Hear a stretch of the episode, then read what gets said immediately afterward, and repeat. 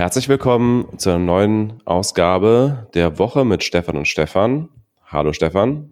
Hallo Stefan. Wir beschäftigen uns mal wieder mit den Themen der Woche, die aus unserer Sicht äh, wichtig waren und äh, auch noch in der kommenden Woche wichtig bleiben oder wichtig werden. Und bei unserem ersten Thema, was du dir ja genauer angeschaut hast, Stefan, geht es um ein Thema, wo wir inzwischen fast alle so ein bisschen Experten sind oder zumindest sehr, sehr viele, weil ganz viele von uns ja seit der Verschärfung der Corona-Krise im Homeoffice arbeiten und da häufig auch zum ersten Mal Erfahrungen gemacht haben. Für mich waren es jetzt nicht die ersten Homeoffice-Erfahrungen. Ich war vorher schon immer ähm, zumindest zwei Tage in der Woche im Homeoffice. Wie ist das bei dir? War das deine erste Homeoffice-Erfahrung? Nee, ganz und gar nicht. Ich habe schon vor über zehn Jahren, als ich als freier Journalist gearbeitet habe, die meiste Zeit von zu Hause gearbeitet.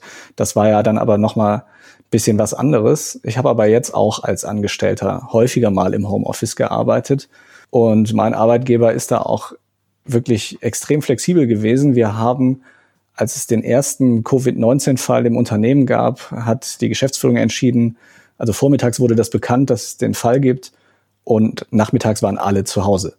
Und das hat auch das, die Infrastruktur hinbekommen. Das war wirklich ziemlich beeindruckend. Ich bin mir ziemlich sicher, dass das nicht bei allen Unternehmen so ist wir hatten halt alle Laptops, es gab VPNs, dass man sich ins Firmennetzwerk einwählen konnte. Das heißt, auch die Sicherheitsaspekte waren da einigermaßen gegeben.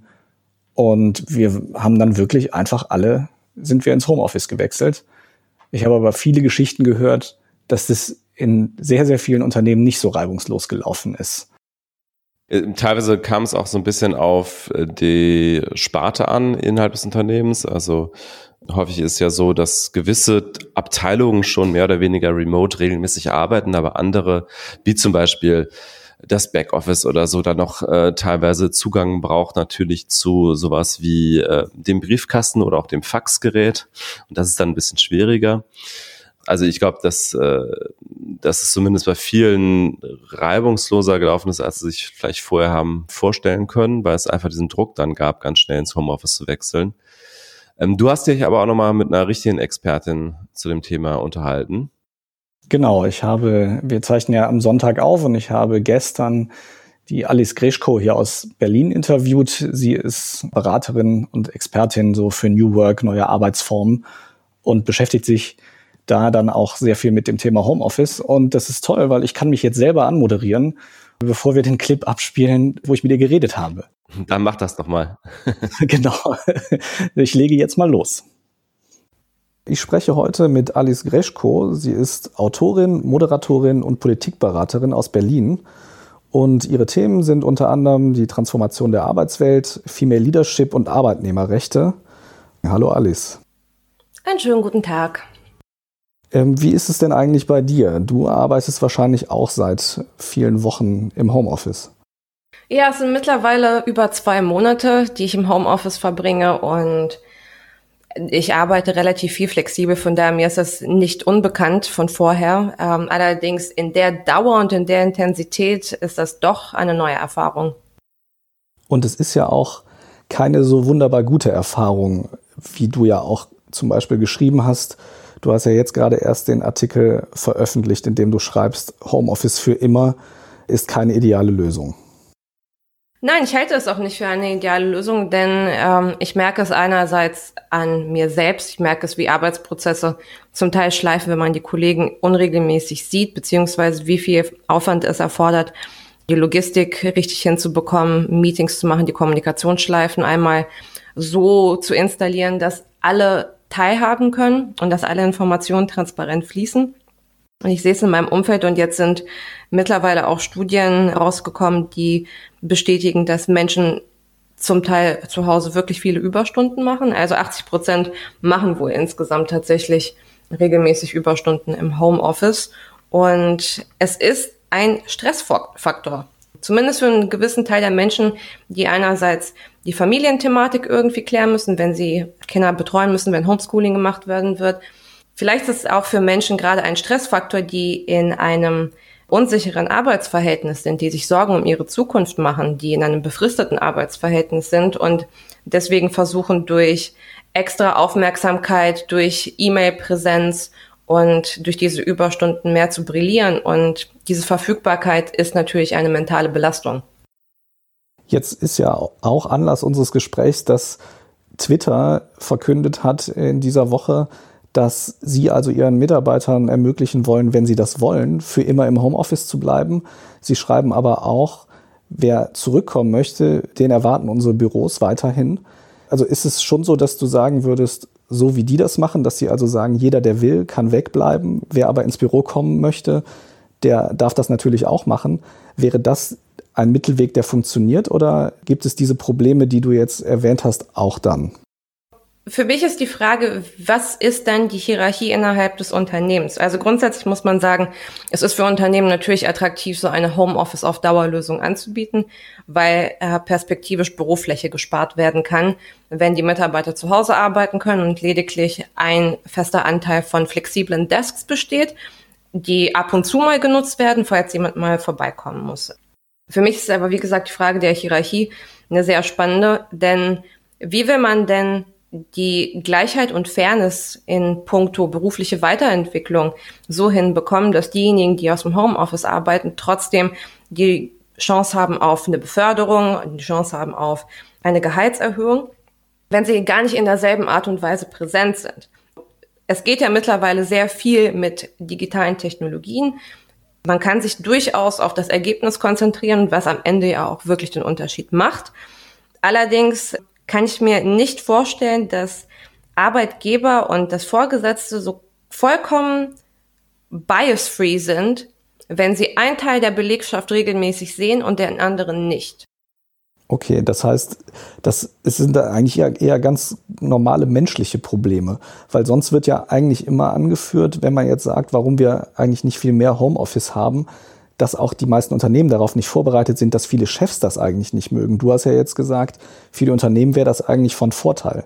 Das heißt ja, wenn ich das jetzt nochmal weiterdenken darf, die Corona-Krise hat ja jetzt dafür gesorgt, dass ganz viele Menschen zwangsweise im Homeoffice sind. Viele Chefs vielleicht auch erkannt haben, die Produktivität sinkt gar nicht, sondern die Angestellten machen vielleicht sogar mehr Überstunden. Das heißt, ist das jetzt vielleicht auch so eine Machtverschiebung, dass man jetzt auf der Seite der Chefs sieht, Homeoffice ist eigentlich viel besser für uns, als wir dachten. Und die Angestellten jetzt aufpassen müssen, dass es nicht zu viel wird? Ja, also ich denke, im Fall von Twitter muss man ja sowieso davon ausgehen, dass äh, alle digital affin sind. Ich denke, da, wo die Unternehmer auch tatsächlich keine Berührungsängste mittlerweile haben, beziehungsweise gesehen haben, dass es geht, sehe ich durchaus ähm, diese Machtverschiebung.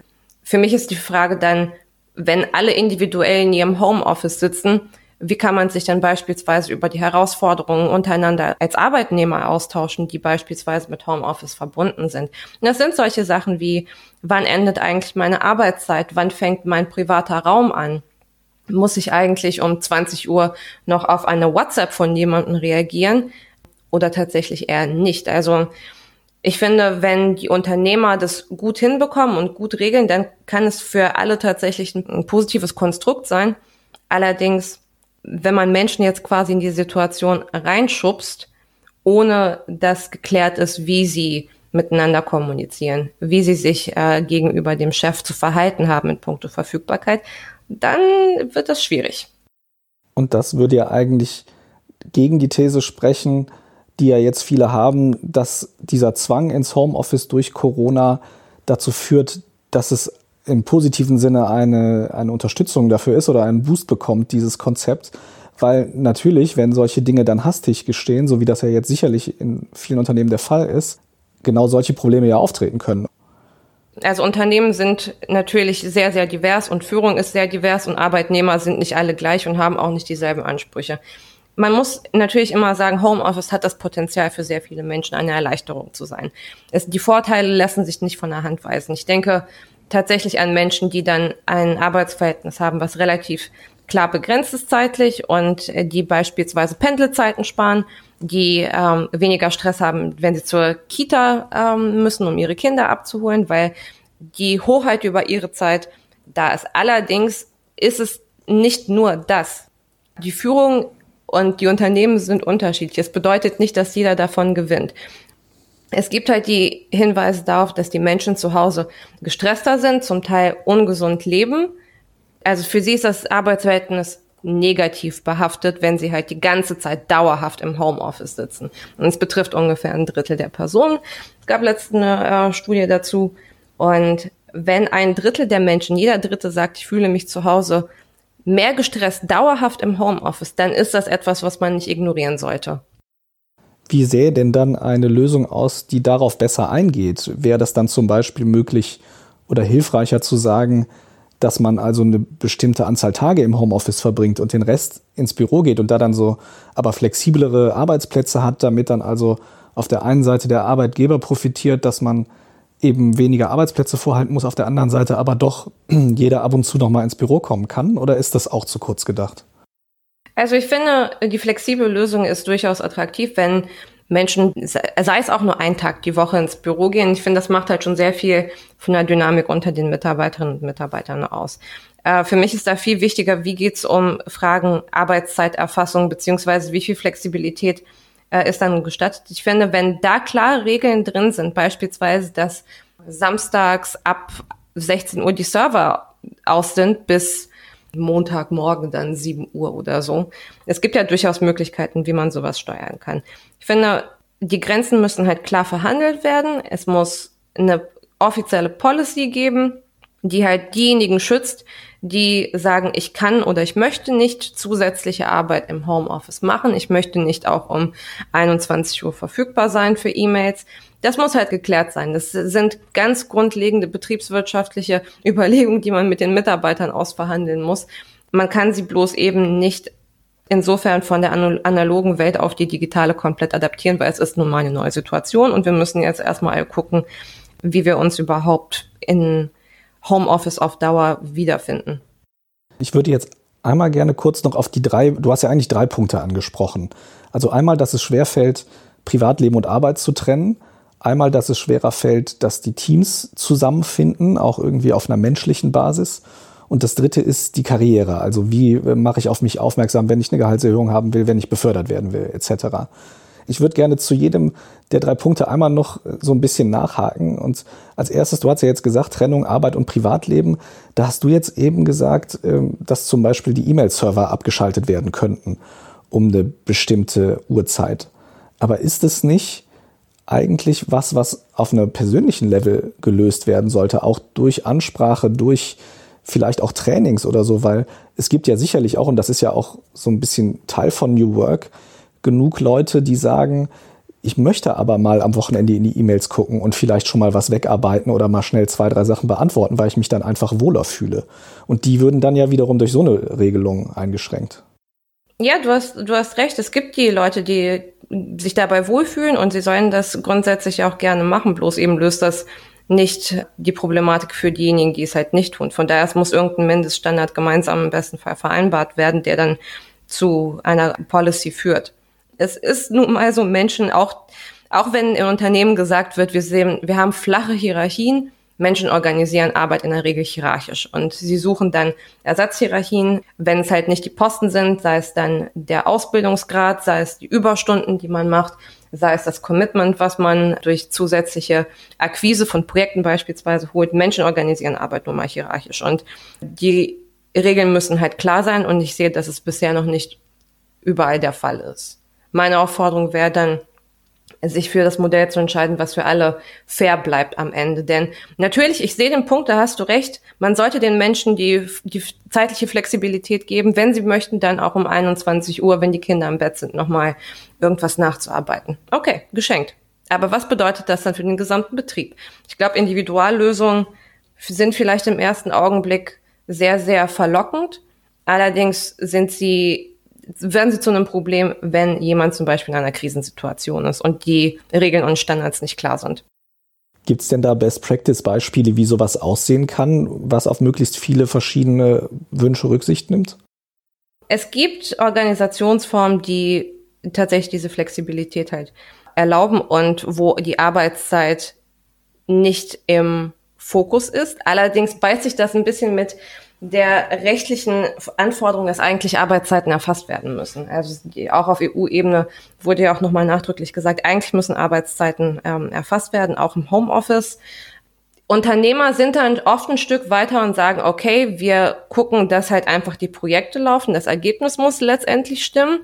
Wie man dann trotzdem die Arbeitszeit komplett vergisst, beziehungsweise auf so ein Level hieft, dass es fair und transparent bleibt, hm, ich, mir ist bisher nicht die ideale Lösung bekannt. Okay, das heißt, es ist einfach was, wo wir alle sehr aufpassen müssen, sowohl als diejenigen, die Homeoffice anordnen als Arbeitgeber, als auch diejenigen, die im Homeoffice sind, was wir im Moment viele von uns sind. Ja, ja, wir sind ja ungefähr ein Viertel der Arbeitnehmer in Deutschland sind jetzt zum ersten, nicht, jetzt, nicht nur zum ersten Mal, aber insgesamt halt gerade im Homeoffice. Das ist sehr viel. Ich finde, man muss das auch ein bisschen als Experiment sehen, aus dem wir gerade alle lernen und indem wir gerade sehen, was sind eigentlich die Vorteile, was sind die Nachteile, wie fühlen wir uns damit, was für eine Dynamik entsteht. Von daher, ich bin selber neugierig. Ich bin selber neugierig, wie die Menschen das insgesamt aufnehmen werden. Ja, da kommt auf jeden Fall noch viel auf uns zu. Die zwei anderen Punkte, da würde ich jetzt doch gerne noch mal so zum, zum Ausstieg fragen. Du hattest auch noch gesagt, es ist schwieriger, einen Zusammenhalt im Team zu erzeugen und es ist schwieriger, auf sich aufmerksam zu machen für Beförderung, Gehaltserhöhung. Da würde ich dann auch vielleicht nochmal fragen, gibt es da denn Tipps oder Best Practices, von denen du erzählen kannst? Also es ist immer wichtig, dass man feste Kommunikationstermine hat. Das sollte man auch einfahren, denn einerseits, man darf mit den, mit den Videomeetings nicht übertreiben, allerdings eine feste Struktur muss halt da sein, wo alle sich halt gegenseitig sehen. Und ich finde, es ist wichtig, dass man tatsächlich auch so das Gesicht, die Stimme, dass man alles irgendwie wahrnimmt, weil ein Mensch ist halt sehr viel mehr als was man im Chat äh, mitbekommt. Er bringt sehr viele Fähigkeiten mit, als die vielleicht auf dem Papier offensichtlich da sind. Von daher, Organisationen sollten darauf achten, dass sie ihre Stand-ups digital genauso konsequent durchführen, wie sie es in normalen Zeiten machen würden. Halt, wie gesagt, feste Meetings installieren, sei es am Montag, sei es am Freitag, sei es zum Bergfest, ähm, dass man auch Raum bekommt, um sich untereinander auszutauschen. Jetzt in der Zeit der Corona-Krise haben ein paar Leute digitale Onboarding-Prozesse gemacht, sind frisch ins Unternehmen reingekommen und sie haben festgestellt, wie schwierig es eigentlich ist, äh, das Onboarding zu machen, wenn man niemanden live persönlich sieht und wie schwierig es ist, am Anfang ein Vertrauensverhältnis aufzubauen, wenn Teil der kommunikativen Signale, die man durch Körpersprache, durch Intonation, durch Verhalten sendet, wenn das halt alles wegfällt nochmal zur Wiederholung, feste Kommunikationsmeetings einplanen mit Video und dabei darauf achten, dass alle zu Wort kommen. Dabei steht uns dann ja vielleicht dann doch auch ein bisschen noch unsere Technik im Weg. Wir sind da ja schon viel weiter mit Videomeetings. Aber wie oft man das jetzt äh, auch hört, dass Leute doch noch mit der Technik Probleme haben, dass Dinge sehr langsam sind, irgendwelche Verzögerungen gibt im Bild, im Ton, wie auch immer. Also das sorgt ja dann doch auch oft dafür, dass viele dieser Signale verloren gehen, von denen du gerade geredet hast. Kann ich zumindest aus meinem Arbeitsalltag sagen, dass es schon anders ist, die Kollegen per Video zu sehen die ganze Zeit und überhaupt nicht mehr persönlich. Dein letzter Tipp, falls du einen hast. Wir hatten ja als drittes Thema, wie kümmere ich mich um meine Karriere? Kann ich überhaupt Karriere machen, wenn ich nicht regelmäßig im Büro bin? Und wenn ja, worauf sollte ich da achten?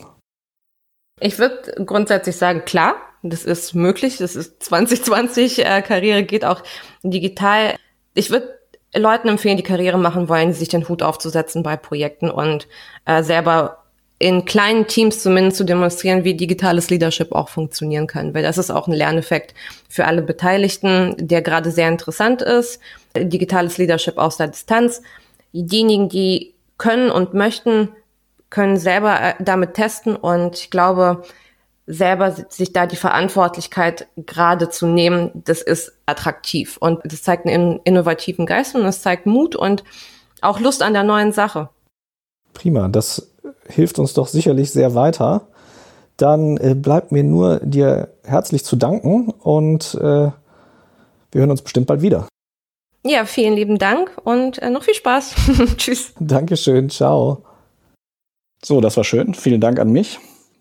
Und äh, damit gebe ich wieder an dich, äh, Stefan. Genau, das nächste Thema, um das wir uns dieses Mal äh, kümmern wollen, ist ein Thema, was eigentlich auch schon länger wabert, ähm, aber jetzt zuletzt noch mal ein bisschen hochgekocht ist. Das ist die Frage ganz grundsätzlich, wie eigentlich Wissenschaft und äh, Pressearbeit funktionieren sollte. Äh, am Fall des Virologen Streeck im, du hast es hier mal genannt, der Streeck-Laschet Story Machine Komplex. Ganz grundsätzlich kann man sagen, es gibt eine PR-Agentur namens Story Machine, auch wenn deren Anwalt Christian Scherz äh, sagt, das sei gar keine PR-Agentur, aber es ist im Grunde schon das. Also eine PR-Agentur, die äh, in diesem Fall Wissenschaftskommunikation gemacht hat. Und zwar haben die den Virologen Hendrik Streeck unterstützt bei seiner sogenannten Heinsberg-Studie oder Heinsberg-Protokoll wurde das jetzt auch in der Öffentlichkeit häufiger genannt. Also haben die ihren Twitter-Account auch genannt. Und äh, sie haben ihn in der Kommunikation unterstützt. Und das ist natürlich etwas, was jetzt grundsätzlich nicht unbedingt verwerflich ist, aber es gibt zumindest den Verdacht und es gibt einige Berichte, die die Richtung gehen, dass es dabei im Grunde von vornherein das Narrativ feststand, grob zusammengefasst, dass mit der Corona-Pandemie ist alles gar nicht so schlimm und wir sollten doch möglichst schnell wieder Lockerungen erreichen. Und das ist eben auch deshalb so interessant, weil Armin Laschet, der Ministerpräsident von NRW, relativ schnell in dieser Krise zu dieser Position gekommen ist und die auch öffentlich vertreten hat und eigentlich derjenige war, der immer ganz stark unter dem Ministerpräsidenten in Deutschland gesagt hat, lass uns bitte mal nicht übertreiben mit den Maßnahmen, lass uns auf die Wirtschaft schauen. Da gab es dieses Stichwort Land der Küchenbauer, was in einer in der Ministerpräsidentenkonferenz gefallen sein soll. Auch der Hendrik Streeck hat in den Talkshows zumindest schon relativ früh immer so eine Position erkennen lassen, dass er eigentlich so ein bisschen als Gegengewicht zu insbesondere Christian Drosten aufgetreten ist, der, ich sagen, berühmteste Virologe Deutschlands und immer gesagt hat, äh, ist es vielleicht doch alles gar nicht so schlimm, wie wir denken. Und das sind ja erstmal zwei völlig legitime wissenschaftliche Meinungen. Sagt niemand was dagegen, dass ein Virologe zu anderen Schlüssen kommen kann, als jetzt zum Beispiel Christian Drosten. Aber es gibt dann doch eben so ein paar Merkwürdigkeiten dieser ganzen Geschichte. Ähm, unter anderem die Pressekonferenz von Streeck, die auch offenbar von Story Machine unterstützt wurde. Wobei das weiß ich gar nicht, ehrlich gesagt, ob jetzt äh, da Story Machine direkt involviert war. Äh, aber sie haben ja schon in dieser Zeit für Streeck gearbeitet. Und es war eine Pressekonferenz, in der ja sehr vorläufige äh, Ergebnisse der Studie präsentiert wurden. Man muss dazu sagen, da hat Streeck auch darauf hingewiesen, dass dieses dass dieses vorläufige Ergebnisse sind. Aber ich habe mich, also ich frage mich bis heute, warum zum Beispiel in dieser Pressekonferenz etwas kommuniziert wurde, was dann auch viel zu Schlagzeilen wurde, nämlich der Anteil der Immunen in einer äh, kleinen Gemeinde in NRW namens Gangelt aus dem Kreis Heinsberg, der bei 15 Prozent damals lag. Diese Zahl, ich kann nicht nachvollziehen, warum die in irgendeiner Form relevant sein soll für die Debatte der Corona-Pandemie.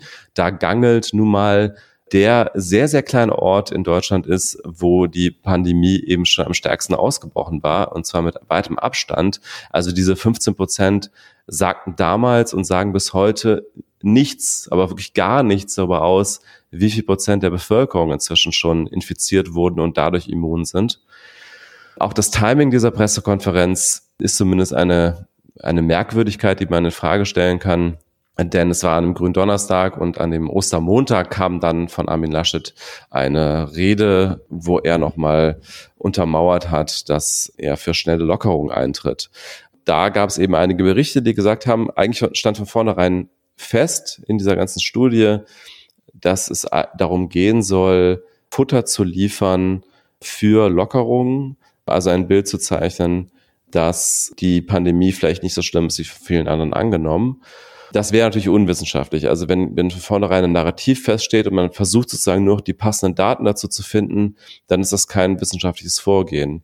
Wir können, glaube ich, beide nicht gut beurteilen, ob diese Vorwürfe in dem Maße stimmen. Ich glaube, die wissenschaftliche Qualität der Studie muss man ein bisschen differenzierter betrachten. Es gibt auch einige, die gesagt haben, dass es durchaus gute wissenschaftliche Arbeit, die da gemacht wird. Das, wie gesagt, können wir beide nicht gut beurteilen.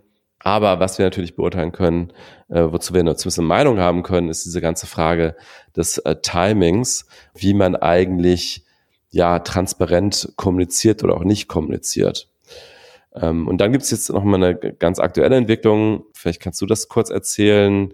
Kleine mediale Auseinandersetzung im Grunde ist es inzwischen geworden. Äh, und zwar zwischen dem ARD-Magazin Kontraste, was in dem Fall vom Rundfunk Berlin-Brandenburg produziert wurde, und dem Fokus.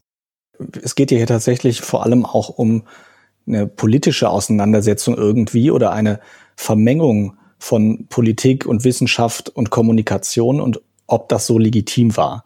Wie du gerade beschrieben hast, die PR-Agentur Story Machine hat also dabei geholfen, diese Vorergebnisse der Studie zu kommunizieren. Und dann gab es relativ schnell den Vorwurf, dass Armin Laschet dort involviert sei und also ein Interesse daran gehabt hatte, da möglichst Ergebnisse vorzustellen vor seiner Rede, wo er Eröffnungen fordert, Ergebnisse, die erlauben, dieses Narrativ irgendwie zu unterstützen und zu sagen, wir müssen jetzt also schneller die Beschränkungen wieder äh, lockern. So. Die Vorwürfe gegen Armin Laschet lauten also, dass er früher davon gewusst hat, dass Story Machine involviert war in die Kommunikation, als er selber zugegeben hätte. Äh, dazu hat das Magazin Kontraste verglichen, zu welchen Zeitpunkten Kommunikation stattgefunden hat, zu welchen Zeitpunkten Laschet gefragt wurde, ob er davon gewusst habe.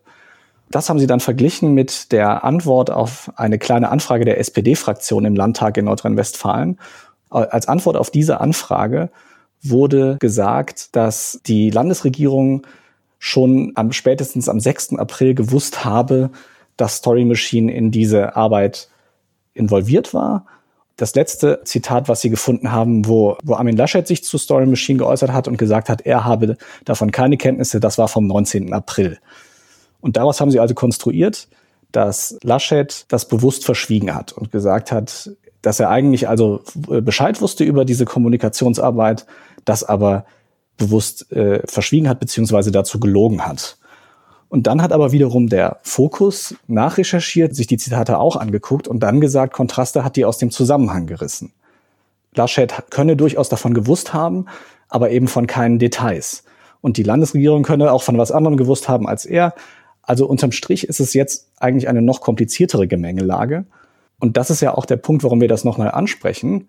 So wie ich das jetzt erzählt habe, daran merkt man ja schon, das ist viel hin und her und viel Uneinigkeit und viel Interpretation. Und das ist genau das Problem, weil durch dieses ganze Hin und Her und durch diese Interpretation wird die Situation jetzt so kompliziert und unüberschaubar, dass es am Ende, denke ich, keine Konsequenzen mehr haben wird, in welche Richtung auch immer, dass diese Zusammenarbeit stattgefunden hat. Weil jetzt ist es wirklich nur noch eine Frage der Interpretation. Das halte ich eigentlich für ein Problem, weil ich finde, grundsätzlich sollten wir schon mal hinterfragen, ob eine solche Querkooperation, politische Botschaft, Ergebnis einer Studie, PR-Agentur, die irgendwo zwischen dieser Wissenschaft und dieser Politik steht, ob das so legitim ist, ob das wirklich ein Weg ist, der irgendwem nutzt. Ja, also meine persönliche Meinung dazu ist, ich halte das schon an sich für legitim, wenn sich eine wissenschaftlich arbeitende Organisation Unterstützung holt in der Kommunikation und von mir aus auch gerne bei einer ganz normalen PR-Agentur. Was halt aus meiner Sicht definitiv nicht in Ordnung wäre, und da muss ich jetzt im Konjunktiv sprechen, weil das ist letztlich, da gibt's die Vorwürfe, aber ich kann das nicht abschließend beurteilen. Was aus meiner Sicht nicht legitim wäre, wäre, wenn eine steuerfinanzierte wissenschaftliche Organisation im Grunde ähm, sich ein Narrativ von einer PR-Agentur vorgeben lässt, die wiederum äh, politische Interessen verfolgt. Also wenn es am Ende hier so gewesen sein sollte, dass von vornherein diese ganze Studie nur das Ziel hatte, Armin Laschet politische Argumente zu liefern für die Lockerung und es gar nicht darum ging, hier unvoreingenommen die Sachlage zu beschreiben in der Corona-Pandemie, äh, dann wäre das aus meiner Sicht auf jeden Fall ein Skandal. Aber ich ich kann es halt äh, aus dieser Außenperspektive nicht abschließend beurteilen. Es gibt ein paar Hinweise, die in die Richtung deuten, dass zumindest äh, Story Machine äh, und Streeck eigentlich schon dieses Anliegen hatten, da für Entlastung zu sorgen sozusagen, für gute Nachrichten. Aber es kann natürlich auch einfach von denen selbst motiviert sein. Also es kann natürlich auch sein, dass dass äh, Henrik Steg einfach von vornherein dieser Meinung war und deswegen einfach die entsprechenden Datenpunkte gesucht hat. Auch das wäre jetzt wissenschaftlich sicherlich nicht legitim, aber es wäre äh, dann zumindest kein Skandal, den man Armin Laschet anheften kann. Ich möchte da an dieser Stelle, ich möchte gar nicht unterstellen, dass Henrik Streeck da irgendwelche fachlichen Sachen nicht richtig gemacht hat. Also das sagen ja auch gar nicht so viele. Nach dem, was man so hört, ist es ja wohl handwerklich ganz solide, was er da abgeliefert hat. Ich finde aber wirklich, was mich so verwirrt, ist die Motivation. Warum gibt es also eine PR-Agentur, auch eine High-Profile PR-Agentur, die auch dafür bekannt ist, dass sie mit sehr viel Druck und sehr viel Spin Themen verkauft, die sehr teuer ist, die selber sagt, einen Teil der Kosten für diese Kommunikation haben wir übernommen, einen anderen Teil haben Sponsoren übernommen. Und wir reden hier über hohe fünfstellige Beträge, die das gekostet hat, diese Kommunikation. Ich finde das nach wie vor, egal wer jetzt am Ende dahinter steckt, das ist doch höchst fragwürdig, dass eine solche Agentur für eine solche Kommunikation genommen wird. Und es ist ein so hochsensibles Thema, dass das schon sehr dubios ist, dass da keiner sich rauswagt und alle sagen, davon habe ich nichts gewusst. Leider finde ich, ist diese, dieses Klein-Klein, diese, was ja jetzt auch diese Woche da war, diese Recherchen, der eine wusste dies, nee, er wusste es doch nicht, er hat es nur anders ausgedrückt, dass wir inzwischen so weit uns da irgendwie verloren haben in den Details, dass es für mich so aussieht, als würden wir das am Ende nicht mehr aufklären oder als würden wir jetzt inzwischen die falschen Fragen stellen. Und das halte ich schon für ein Problem, weil ich finde, dass aus diesen Gründen das schon ein Thema ist, wo wir weiter in die Tiefe gehen müssen und wo wir weiter Fragen stellen müssen, warum sowas passiert ist. Also äh, kurz zu den Kosten. Dazu hat ja der CEO von Story Machine, Philipp Jessen, in einem Media-Interview gesagt, dass es äh, zumindest für den Steuerzahler keine Kosten gab. Aber ich finde es auch tatsächlich sehr fragwürdig, dass es offenbar Partner gibt, die die äh, Pressearbeit von Story Machine in Bezug auf diese Studie unterstützt haben. Äh, Philipp Jessen spricht hier in einem Tweet von 30.000 Euro, die Partner hinzugeschossen haben. Wie gesagt, der Großteil der Kosten soll die Agentur selber getragen haben. Das ist alles tatsächlich fragwürdig. Äh, es ist auch zumindest mir nicht bekannt, äh, wer diese Partner waren. Ich glaube, das hat Story Machine nie öffentlich gesagt. Und da muss man sich ja natürlich auch fragen, welche Interessen haben eigentlich diese Partner? Ähm, wer sind das eigentlich? Sind das Unternehmen? Wahrscheinlich sind es Unternehmen. Ähm, sind das möglicherweise Küchenbauer oder wer auch immer, äh, die eigene Interessen haben? Das ist tatsächlich auch aus meiner Sicht noch ein nicht aufgeklärtes Kapitel auch dieser, diese letzte Windung dieses Themas ist natürlich ein bisschen merkwürdig. Also äh, ich habe mich auch schon gefragt, warum Focus Online, also das war die Online-Ausgabe des Focus, die diesen Artikel geschrieben hat, überhaupt jetzt so im Bereich der Medienkritik unterwegs ist. Das ist doch schon eher ein ungewöhnliches Thema für Focus Online. Und sie haben, das sagt zumindest Kontraste, wohl auch nicht ähm, um Stellungnahme gebeten, was ja eigentlich ein absoluter journalistischer Standard sein sollte, wenn jemand kritisiert wird, dass er auch nochmal um Stellungnahme gebeten wird. Und das sagt hier Kontraste, dass sie das in diesem Artikel nicht getan hätten. Also die Vorwürfe, die sie jetzt an Kontraste richten, da haben sie nicht nochmal um Stellungnahme gebeten. Das ist halt wirklich schade, dass man das jetzt durch dieses Hin und Her, dieses Thema find, meiner Einschätzung nach zumindest außerhalb unserer Medienblase spätestens jetzt an Aufmerksamkeit verliert, weil die Leute sagen, ja komm, jetzt ist es so viel Rede und Gegenrede, jetzt können wir da auch nicht mehr, jetzt müssen wir uns da auch nicht mehr weiter mit beschäftigen.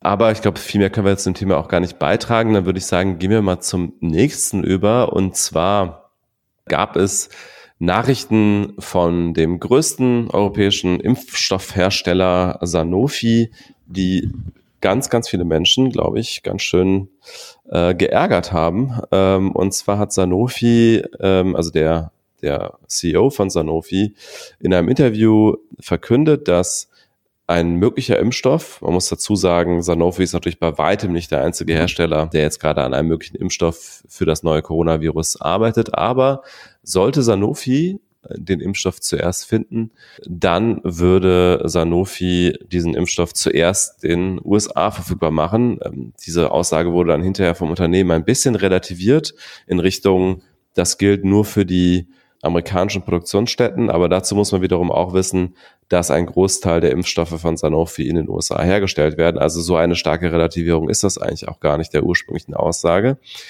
Ähm, das alles hat Paul Hudson ähm, gesagt im Interview also der CEO von Sanofi, und hat auch den Grund genannt, warum die USA früher Zugriff bekommen sollen als alle anderen.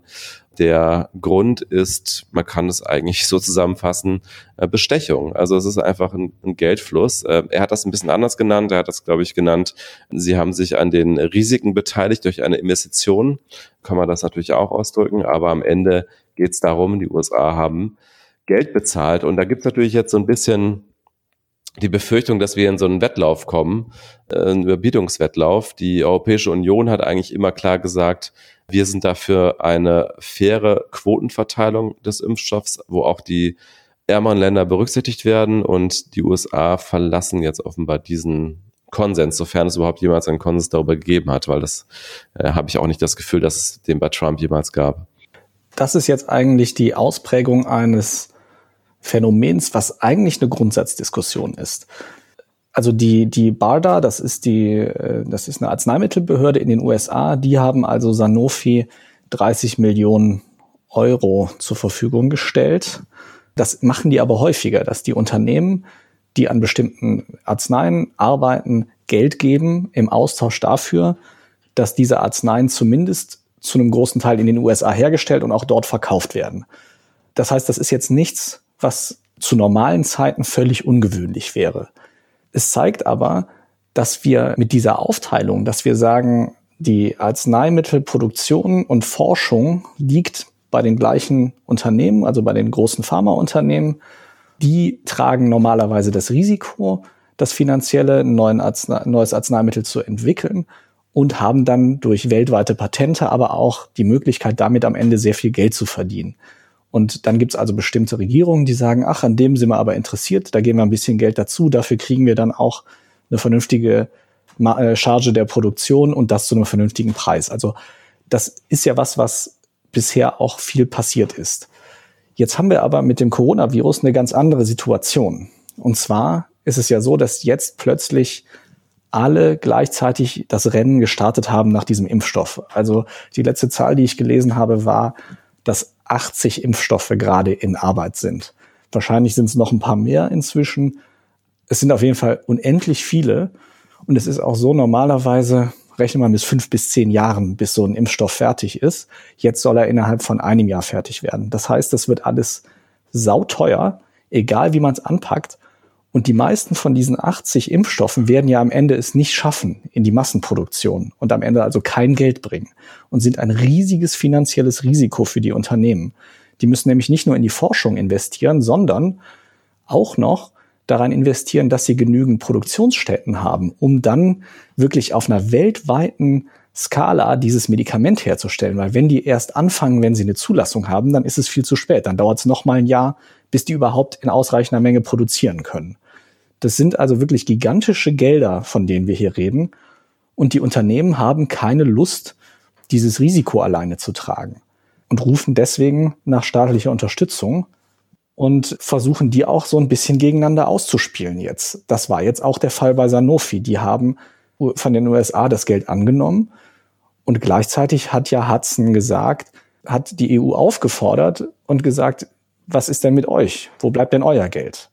Wenn wir das böse Wort dafür benutzen, du hast jetzt das Geld, was aus den USA geflossen ist, als Bestechung bezeichnen, dann müsste man das andere eigentlich als Erpressung bezeichnen, dass er also sagt, äh, liebe EU, dann gebt ihr doch auch mal Geld. Ich, ich finde es natürlich äh, völlig legitim und nachvollziehbar, dass die Unternehmen in dieser äh, Sondersituation äh, nach staatlicher Unterstützung rufen, weil es ja tatsächlich so ist, dass ganz, ganz viele Unternehmen jetzt gerade investieren und diese Investitionen sich einfach nie auszahlen werden, weil sie am Ende dann nicht, so ein bisschen wie so, wie so eine Lotterie, ne? am Ende wird dann halt einer wahrscheinlich einen Impfstoff oder vielleicht zwei oder so, aber nicht, sicherlich nicht 80 wirksam sein und zugelassen werden und dann produziert und alle anderen Investitionen sind ja dann sozusagen in den Sand gesetzt. Und das ist natürlich völlig legitim, aus meiner Sicht da nach staatlicher Unterstützung zu rufen. Aber in diesem Mechanismus, wie er jetzt in Gang gesetzt wurde durch diese Geschichte, nämlich dass das so eine Art Überbietungswettbewerb wird und dass dann daran geknüpft wird, wer diese äh, Impfstoffe zuerst bekommt, das halte ich dann eben nicht mehr für legitim. Absolut. Das ist auch ein Problem. Die Europäische Union hat ja versucht, das irgendwie zu zentralisieren, hat ja eine Geberkonferenz zum Impfstoff einberufen, wo auch 7,4 Milliarden Euro eingesammelt wurden von sehr, sehr vielen Ländern und aber auch äh, privaten Spendern, unter anderem auch die Bill and Melinda Gates Foundation, aber nicht die USA. Die haben ihr eigenes Programm, das heißt Operation Warp Speed, wie aus Star Trek. Und aus Operation Warp Speed sind auch noch ausdrücklich die Chinesen ausgeschlossen, weil die ja im Moment der Lieblingsfeind von Donald Trump sind. Wir sehen hier schon eine Zersplitterung, die tatsächlich auch zu einem Problem werden kann, wenn sie zu so einem ausgewachsenen Wettbewerb wird, wie sich das ja bei Sanofi gerade andeutet. Denn, ihr habt da mal ein paar Zahlen zu recherchiert, die EU hat jetzt 7,4 Milliarden eingesammelt. Experten schätzen, ich habe da verschiedene Zahlen gefunden, dass wahrscheinlich eher so 30 bis 35 nötig sind, um einen Impfstoff zu erforschen, ihn dann in ausreichender Menge herzustellen und zu verteilen weltweit. Es ist ungefähr vier bis fünfmal so viel Geld, wie bisher die EU eingesammelt hat. Laut der äh, britischen Bank HSBC würde es alleine 10 bis 20 Milliarden Dollar kosten, die Produktionskapazitäten aufzubauen für einen Impfstoff, je nachdem, was für eine Art von Impfstoff das ist. Das heißt, wir reden hier wirklich über gigantische Summen, die Big Pharma, wie man es ja so schön nennt, nicht bereit ist zu riskieren, wenn da nicht auch eine staatliche Unterstützung hintersteht. Auf der anderen Seite besteht natürlich die Hoffnung, wenn da jetzt staatliches Geld fließt, dass der Impfstoff auch zu einem vernünftigen Preis angeboten wird. Aber das alles setzt natürlich voraus, dass es eben keinen Überbietungswettbewerb gibt zwischen den Ländern. Und danach sieht es aber leider im Moment aus, dass die, dass gerade die USA da nicht mitspielen und eben sagen, America First ist uns egal. Wir schmeißen da so lange mit Geld drauf, bis der Impfstoff zuerst zu uns kommt. Und es wird sehr spannend sein zu beobachten, welche Pharmaunternehmen darauf einsteigen und welche nicht. Ähm, man kann ja auch hier mal nochmal das äh, Positivbeispiel dagegen halten, äh, CureVac aus Deutschland, wo er übrigens auch äh, Bill Gates investiert ist mit zehn Prozent, aber in noch viel größerem Maße der Dietmar Hopp, äh, SAP-Gründer wo es ja ganz offensichtlich auch ein ähnliches Angebot gab. Also da hieß es in den Medienberichten, dass die USA das ganze Unternehmen einfach direkt kaufen wollten. Dieses Angebot wurde ja dann abgelehnt von, von Dietmar Hopp in erster Linie. Also es muss ja auch nicht unbedingt jedes äh, Pharmaunternehmen auf diese Angebote einsteigen. Aber ich bin gespannt. Ich meine, die, die großen wie Pfizer sind natürlich aktiennotierte Unternehmen, müssen auch immer dann, wie es so schön heißt, im Sinne ihrer Aktionäre handeln.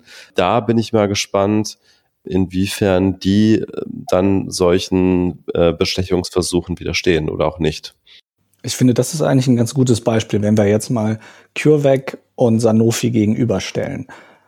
Das ist ja jetzt noch gar nicht so lange her, dass diese Übernahmeversuche von CureVac durch die Medien liefen. Und was haben wir alle den Hop gefeiert dafür, dass er gesagt hat, nicht mit uns. Das wird hier, hier entwickelt und produziert und dann wird es auch weltweit zur Verfügung gestellt. Das war aber die Entscheidung eines privaten Investors, dem diese Firma gehört. Und genauso kann natürlich ein privater Investor, dem eine andere Firma gehört oder die Mehrheit der Aktionäre entscheiden, dass das nicht so gemacht wird. Da fällt mir auch immer ein Zitat ein meines Gastvaters, als ich in den USA war. Das äh, habe ich bis heute behalten. Der hat nämlich äh, Wirtschaft unterrichtet an der Highschool, wo ich war, und hat da mal gefragt im Unterricht, das war immer so ein Spiel, was er ganz gerne gemacht hat, hat immer so besonders böse Sachen erzählt, die irgendwelche Unternehmen gemacht haben und dann seine Schüler gefragt, warum haben die das gemacht? Und dann hat er immer alle möglichen Antworten bekommen. Und dann meinte er immer, ganz am Ende hat er sich dahingestellt und meinte, because they can, weil sie es können. Und das fand ich, äh, bis heute habe ich das äh, behalten, weil ich das so einen smarten Satz fand. Und das ist auch was, wo wir uns keine Illusionen hingeben sollten. Wenn 80 Unternehmen an einem Impfstoff forschen, dann werden nicht alle Unternehmenslenker und alle Aktionäre sagen, ja fein, dann tun wir jetzt mal was Altruistisches und stellen der Welt möglichst günstig einen Impfstoff zur Verfügung, dann werden da auch viele dabei sein, die sagen, klar, wenn wir jetzt von vielen Seiten Geld einsammeln können, dann machen wir das. Auf der anderen Seite, wenn wir das Ganze nicht privatwirtschaftlich organisiert hätten, dann hätten wir jetzt keine 80 Unternehmen, die an einem Impfstoff forschen. Und das ist, finde ich, eigentlich ganz wunderbar, zeigt sich dieser viel größere Konflikt. Wo sollte solche lebenswichtige Forschung liegen? Jetzt sind wir alle selber davon betroffen mit dem Coronavirus und sehen plötzlich, wie wir eventuell am kurzen Ende des Hebels stehen als Europa, weil die USA einfach so viel Geld da gerade mobilisieren. Sonst ist es ja so, dass wir eigentlich in den reichen europäischen Ländern auch auf der langen Seite dieses Hebels stehen und eben die Medikamente erforscht werden, die wir hier brauchen und eher nicht so viel Wert darauf gelegt wird, dass Krankheiten, die in ärmeren Ländern existieren, dass dagegen was gemacht wird.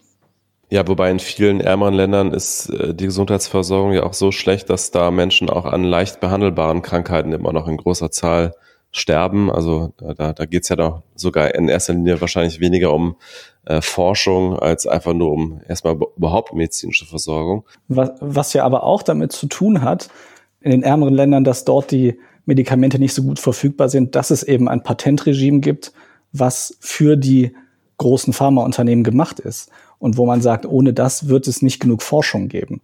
Deswegen dieser Konflikt, wie bei so vielem, ist Corona hier ein Brennglas, was Konflikte, die es eigentlich schon immer gab, jetzt vergrößert und zu uns ins Wohnzimmer bringt. Und ich finde, das ist ein hervorragendes Beispiel dafür, weil jetzt sehen wir wirklich auf der einen Seite, wir haben diese 80 Unternehmen, die forschen, was ja wahnsinnig toll und gut ist.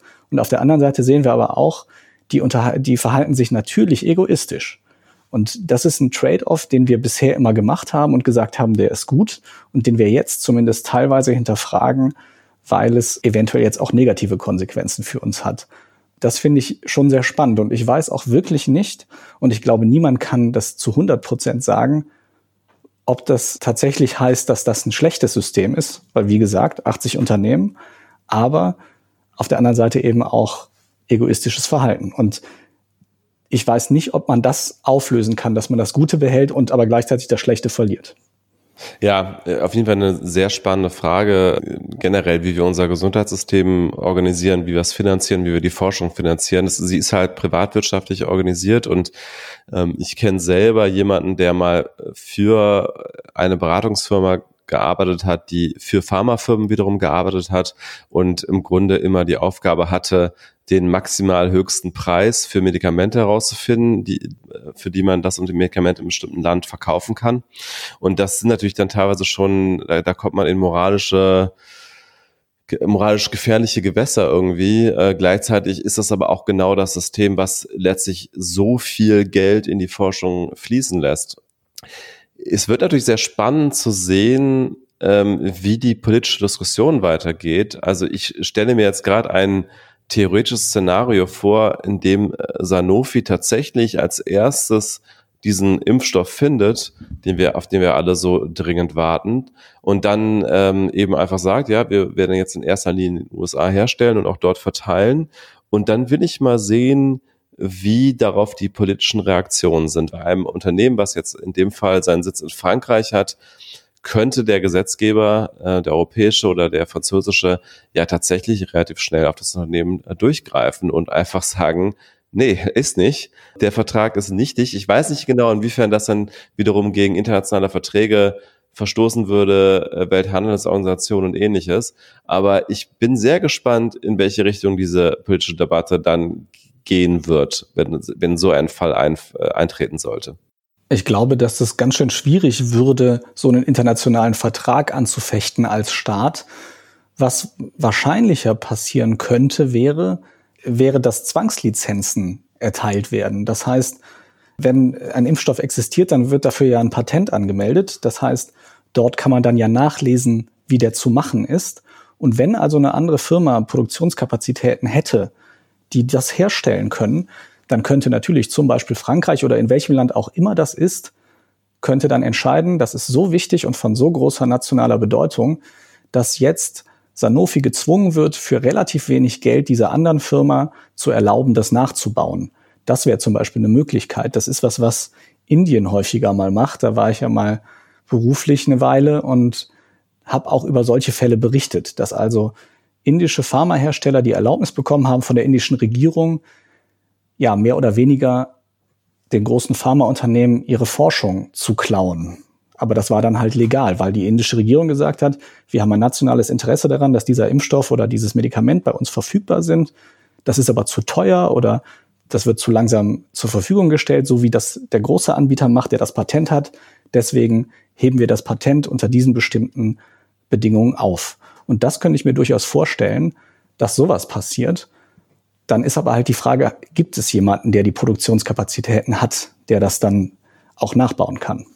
Da kommen wir jetzt wahrscheinlich auch dann in ein Gebiet, wo wir uns beide zu wenig auskennen. Es, ich, alles, was ich über Impfstoffe weiß, habe ich in den letzten Wochen über die äh, Podcasts mit Christian Drosten äh, gelernt. Äh, es gibt ja, ja offensichtlich ganz verschiedene Arten, Impfstoffe herzustellen, auch durchaus wenig komplizierte, die man quasi überall produzieren kann in großen Mengen und kompliziertere Verfahren. Also das käme dann wahrscheinlich darauf an, wie dieser Wirkstoff genau funktioniert, dieser Impfstoff, ähm, ob man den leicht irgendwie in Massen produzieren kann oder ob das da auch mehr Expertise braucht. Genau, also da, das übersteigt jetzt definitiv unsere Expertise, da hast du völlig recht.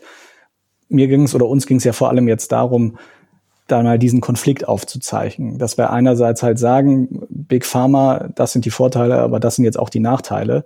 Und bisher haben wir eigentlich in der Regel, weil wir so viel Geld hatten, die teuren Preise zu bezahlen und auch genügend verfügbar waren, genügend Medikamente, nach denen wir nachgefragt haben, waren wir eigentlich immer auf der Sonnenseite dieser Geschichte. Jetzt plötzlich sieht es so aus, als könnten wir auch mal auf der schlechten Seite stehen. Und das ist doch sehr spannend, das mal zu sehen, dass Corona eben auch in so einer Hinsicht bestimmte Konflikte einfach sichtbarer macht. Zumindest für uns. Für andere Leute waren sie ja auch in der Vergangenheit schon sehr sichtbar.